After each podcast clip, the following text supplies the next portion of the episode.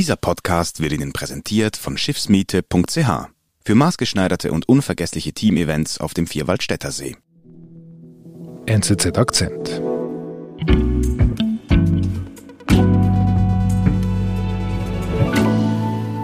Mein Name ist Simon Heli, ich bin Inlandredaktor bei der NZZ. Einer meiner Schwerpunkte sind Kirchen und Religion. Stichwort Religionen. Wie, wie stehen eigentlich die Religionen zum Krieg in der Ukraine? alle Kirchen weltweit äh, verurteilen diesen Krieg eigentlich, mhm. mit Ausnahme der russisch-orthodoxen Kirche. Die nicht, die russisch-orthodox? Nein, die hat sich nie negativ geäußert zum Krieg, im Gegenteil. Mhm, mhm.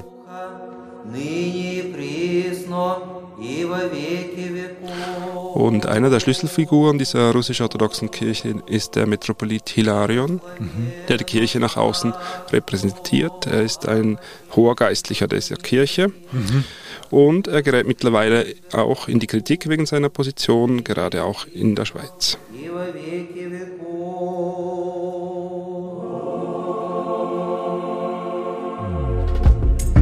Hilarion ist einer der höchsten Repräsentanten der russisch-orthodoxen Kirche mit besten Kontakten nach Westeuropa. Distanziert sich jetzt der Geistliche vom Politiker Wladimir Putin?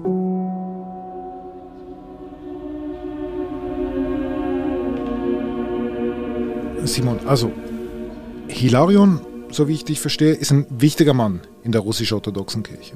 Mhm. Er gilt eigentlich als Nummer zwei der ganzen Kirchenhierarchie. Er ist eine Art Außenminister der Kirche, der die Kirche gegen außen repräsentiert. Dear brothers and sisters, Er ist ein sehr weltgewandter Mann. the Catholics and the Orthodox are not united. Er spricht sehr gut Englisch, weil er in Oxford studiert hat. liebe Brüder und Schwestern, Der spricht auch Französisch und Deutsch. Er war auch mehrere Jahre Bischof von Wien und Österreich. Der Fall der Berliner Mauer 1989 Er ist ein sehr intellektueller Mann, musisch begabt. Er hat ein Weihnachtsoratorium komponiert. Also er ist ein, eine sehr schillernde Figur. Orthodoxe und Katholiken sollten einander heute nicht als Rivalen betrachten, sondern als Verbündete zum Schutz der Rechte der Christen. Quasi ein bisschen so smart, das gute Gesicht der russisch-orthodoxen Kirche, kann man das so sagen? Ja, das kann man durchaus so sagen, ja. Okay. Und wir haben gehört, das kurz angedeutet, er hat Kontakte in die Schweiz, er hat Beziehungen in die Schweiz. Ja, schon seit vielen Jahren. Er hat 2005 in Fribourg an der Universität Fribourg habilitiert. Das ist die Uni in der Schweiz in der Nähe von Bern. Ja, genau. Er hat da immer enge Beziehungen weiterhin gepflegt. 2011 wurde dann auch an der Theologischen Fakultät Titularprofessor und hat immer wieder Lehrveranstaltungen abgehalten dort. Okay, also er war regelmäßig dort an der Uni. Ja. Okay. Lass uns einen Zeitsprung machen. Elf Jahre später kommt der Krieg. Ja, die Truppen von Putin marschieren in die Ukraine ein. Der Westen stellt sich eindeutig auf die Seite der Ukraine. Der Westen ergreift umfassende Sanktionen gegen Russland. Das betrifft die Politik, es betrifft auch Firmen und das lässt natürlich auch die Wissenschaftslandschaft nicht unberührt. Und es hat auch Auswirkungen auf die Universität Fribourg. Okay. Inwiefern? Dort hat der Chef der Theologischen Fakultät, Dekan Mariano Delgado, am 2. März, also wenige Tage nach Kriegsbeginn, Hilarion aufgefordert, sich von diesem Krieg zu distanzieren und Putin aufzufordern, seine Truppen zurückzuziehen. Er macht das sowohl in einem öffentlichen Kommuniqué als auch in einem Brief, der direkt an Hilarion gerichtet ist. Hm, okay. Du hast es am Anfang des Gesprächs gesagt, die, die, die einzige Kirche, die sich nicht distanziert von diesem Krieg, ist eben die russisch-orthodoxe Kirche. Was ist denn das Problem? Die russisch-orthodoxe Kirche hat sehr enge Verbindungen zum Putin-Regime. Der Chef der Kirche, der Patriarch Kirill, hat den Krieg in der Ukraine schon als metaphysischen Kampf gerechtfertigt. Diese Verbindung geht schon weit zurück. Putin hat eigentlich dafür gesorgt, dass die russisch-orthodoxe Kirche wieder zu altem Glanz auferstanden ist, nach den schwierigen Jahren in der Sowjetzeit, wo die Kirche unterdrückt war.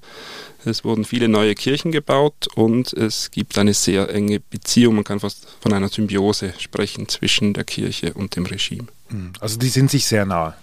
Ja, es gibt auch historisch gesehen äh, eine weniger starke Trennung zwischen Staat und Kirche im orthodoxen Raum, jetzt verglichen zum, zur Westkirche und auch das ähm, spielt eine große Rolle. Okay. Ich würde gerne nochmals äh, zu dieser Geschichte zurückgehen. Also der Dekan, der möchte, obwohl er weiß wahrscheinlich, dass Putin und die Kirche so nahe sind, der möchte, dass sich Hilarion eben distanziert. Wie reagiert denn Hilarion darauf? Er antwortet den Dekan mit einem Schreiben, das vertraulich bleibt. Okay, Hilarion antwortet, aber still und geheim. Die Öffentlichkeit kennt die Antwort nicht. Weiß man denn generell, wie Hilarion zu bewaffneten Konflikten, zum Krieg steht, als, als Geistlicher? Ja, er hat sich nicht explizit zum Angriffskrieg von Putin auf die Ukraine geäußert, aber er hat in einem Gespräch am russischen Fernsehen Ende Januar sich sehr deutlich vom Krieg als Mittel der Politik distanziert.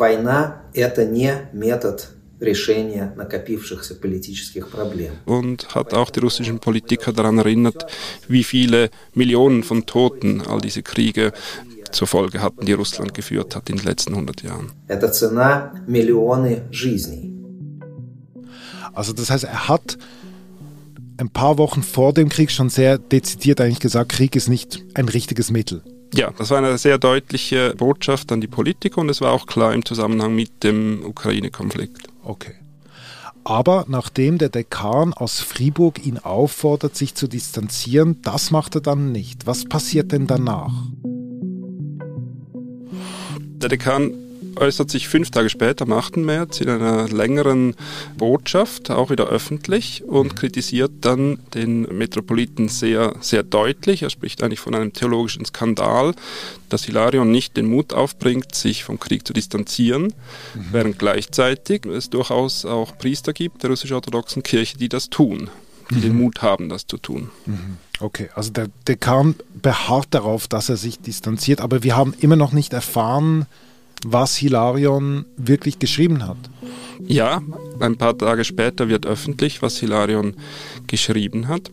Er argumentiert, dass er lieber hinter verschlossenen Türen für den Frieden wirken will, dass das mehr nützt, als wenn er sich öffentlich von Putin distanziert. Okay, also er weigert sich, kann man so sagen. Er weigert sich, okay, ja. Aber er windet sich auch ein bisschen. Ja, kann man auch so sagen. Ja. Okay. Wir sind gleich zurück. Taten zählen mehr als nur lobende Worte. Mieten Sie Ihr eigenes Schiff und danken Sie damit Ihren Mitarbeitenden mit einem unvergesslichen Teamausflug auf dem Vierwaldstätter See.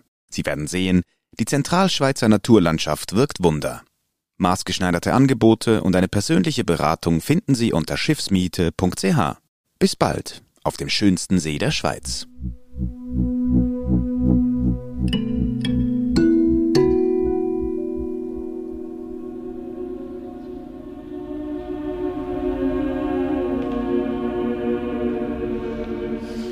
Vorher hast du erzählt, wie eng die Kirche mit Putin verbandelt ist, quasi auf, auf politischer Ebene. Gibt es eigentlich auch religiöse Gründe, dass die russisch-orthodoxe Kirche sich nicht distanzieren mag vom Krieg? Ja, das geht sehr weit zurück. Die russisch-orthodoxe Kirche sieht ihre Wurzeln im sogenannten Kiewer Russ. Das war das alte russische Reich, das sich äh, eben auch über Kiew, die Ukraine, Weißrussland und Russland erstreckt hat. Und insofern gibt es da ideologische Gemeinsamkeiten zwischen der Kirche und Putin, der ja eigentlich auch dieses Gebiet wieder beanspruchen will für ein Großrussland. Also das heißt, Kiew spielt eine zentrale Rolle. Ja, Kiew gilt eigentlich als Wiege der russischen Kultur und, und hat darum einen hohen symbolischen Stellenwert. Es gilt auch als Geburtsstätte der russisch-orthodoxen Kirche. Aha. Und darum sind sich Putin und die russisch-orthodoxe Kirche in diesem Punkt einig. Sie sehen auch die Russen, die Weißrussen und die Ukrainer als eine Art Brüdervölker, die zusammengehören. Und das ist ja das, was man von Putin immer gehört hat, dieses Brudervolk. Und das ist, deckt sich dann gleich mit der Kirche. Ja, da gibt es wirklich eine, eine starke Überschneidung der Ideologie, sowohl von Putin wie auch von der russisch-orthodoxen Kirche. Mhm. Das zeigt sich auch noch in anderen Bereichen, in der Ablehnung der sogenannten westlichen Dekadenz. Mhm. Ähm, das ist sowohl bei Putin der Fall als auch bei der russisch-orthodoxen Kirche. Mhm. Das äußert sich zum Beispiel bei der Ablehnung der Homosexualität. So hat der Patriarch Kirill sich deutlich geäußert, dass dieser Krieg auch ein Mittel ist, um zu verhindern, dass es in Moskau Gay Pride gibt. Mhm. Und da ist Hilarion durchaus auch auf Linie. Aha, inwiefern? Er hat sich auch schon äh, sehr negativ über die Haltung der protestantischen Kirche zum Beispiel gegenüber der Homosexualität geäußert, dass die viel zu offen sei und damit eigentlich nicht mehr christlich. Okay. Hilarion, hast du ja gesagt, hat ja in dieser Antwort gesagt, er möchte aber einen Dialog hinter den verschlossenen Türen. Also er hat ja nicht gesagt, ich bin für den Krieg, sondern er sagt einfach, ich mache den Dialog nicht öffentlich. Ist das glaubhaft? Das ist von außen sehr schwierig zu beurteilen. Da sind sich auch die Experten, die ihn besser kennen, nicht einig. Mhm. Wenn man seine Biografie anschaut, dann sieht man, dass er durchaus ein Mann des Dialogs ist. Er hat sehr viel investiert in Gespräche mit den westlichen Kirchen, auch mit dem Vatikan. Darum ist es durchaus möglich, dass er seinen Einfluss geltend macht hinter den Kulissen aber das ist schwierig zu erfahren. Mhm. Man darf vor diesem Hintergrund ja auch nicht vergessen, dass es in Russland dieses Fake News Gesetz gibt. Dadurch ist es ziemlich riskant, ähm, sich zu äußern, zu diesem Krieg kritisch zu äußern. Man darf ja nicht mal von einem Krieg sprechen und in seiner Position als Nummer zwei der russisch-orthodoxen Kirche muss er auch gegenüber seinem Chef, dem Patriarchen Kirill, loyal sein. Mhm, mh. Aber du hast vorher im Gespräch erwähnt, dass es durchaus auch Leute gibt innerhalb der Kirche, die sich aber davon distanziert haben. Ja, es gibt einige Priester der russisch-orthodoxen Kirche, die diesen Krieg verurteilen und kritisieren. Diesen Mut bringt Hilarion offensichtlich nicht auf oder er will ihn nicht aufbringen. Vielleicht, weil er eben seinen Einfluss geltend machen will, um auf einen Frieden hinzuarbeiten. Das werden wir vielleicht im Nachhinein erfahren. Ich meine, wenn er sich distanzieren würde, dann wäre er ja auch nicht mehr eine glaubhafte Nummer zwei, wenn man sich jetzt in die Optik der russisch-orthodoxen Kirche hineinversetzt. Ja, man kann sich durchaus vorstellen, dass er Angst hat, seinen Einfluss zu verlieren und dass es vielleicht in seiner Situation besser ist. Er macht seinen Einfluss geltend, statt ähm, demonstrativ ein Ende des Kriegs zu verlangen, öffentlich und damit eigentlich auch seinen Einfluss zu verlieren. Mhm. Man darf auch nicht vergessen, dass Hilarion zwar eine Figur ist, die nicht ganz schwarz oder weiß zu sehen ist. Er wird innerhalb der russisch-orthodoxen Kirche von fundamentalistischen Kreisen angegriffen für seine Kontakte zum Westen. Gleichzeitig wäre es aber völlig verfehlt, ihn als äh, liberal-progressiven Kirchenfürsten zu sehen, wie das vielleicht ein, ein äh, Schweizer oder ein deutscher Protestant ist, die mhm. sehr offen sind in äh, gesellschaftspolitischen Fragen. Das ist er sicher nicht. Er ist sehr konservativ und damit durchaus auf Linie der russisch-orthodoxen Kirche. Mhm. Also ich merke, es ist wirklich von außen schwierig zu sagen, ist er jetzt eine kritische Nummer zwei oder ist er eine loyale Nummer zwei? Das ist einfach schlicht nicht zu sagen. Ja, zumal er sich ja öffentlich nicht mehr äußert zu diesen Themen. Mhm. Und was macht jetzt die Uni Fribourg damit?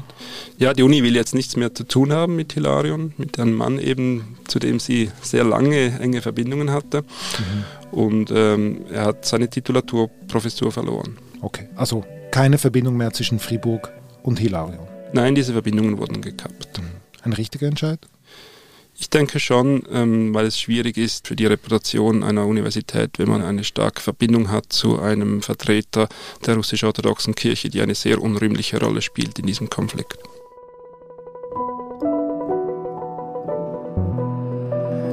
Danke für deine klaren Worte. Danke für den Besuch im Studio, lieber Simon. Dankeschön. Das war unser Akzent. Ich bin David Vogel. Bis bald.